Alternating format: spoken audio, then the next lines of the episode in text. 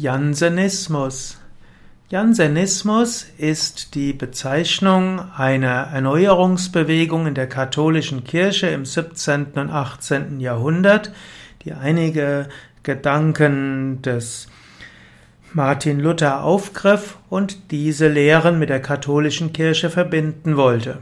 Der Jansenismus beruft, beruft sich auf die Gnadenlehre des Augustinus und wurde dann auch als heretisch verfolgt. Jansenismus war eine Erweckungsbewegung, wo es vor allen Dingen um die Gnade Gottes geht. Es war gleichzeitig eine asketische Erneuerungsbewegung, hm, wo es insbesondere darum geht, dass man sich ganz der Liebe Gott zuwenden soll und dass man wahre Buße haben zeigen sollte. Die Janseniten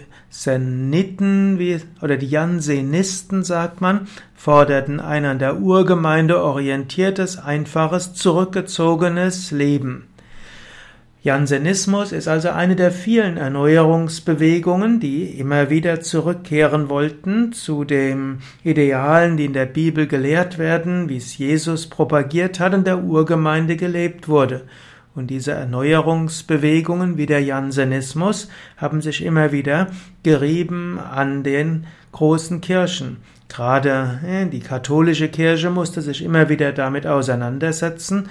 Manche, wie zum Beispiel die Lehre des Franziskus von Assisi wurden integriert in die große katholische Glaubensbewegung und andere eben nicht. Interessant auch im Jansenismus gab es eine Periode, wo es in Paris unter einer Gruppe von Jansenisten paranormale Phänomene gab und Heilungen.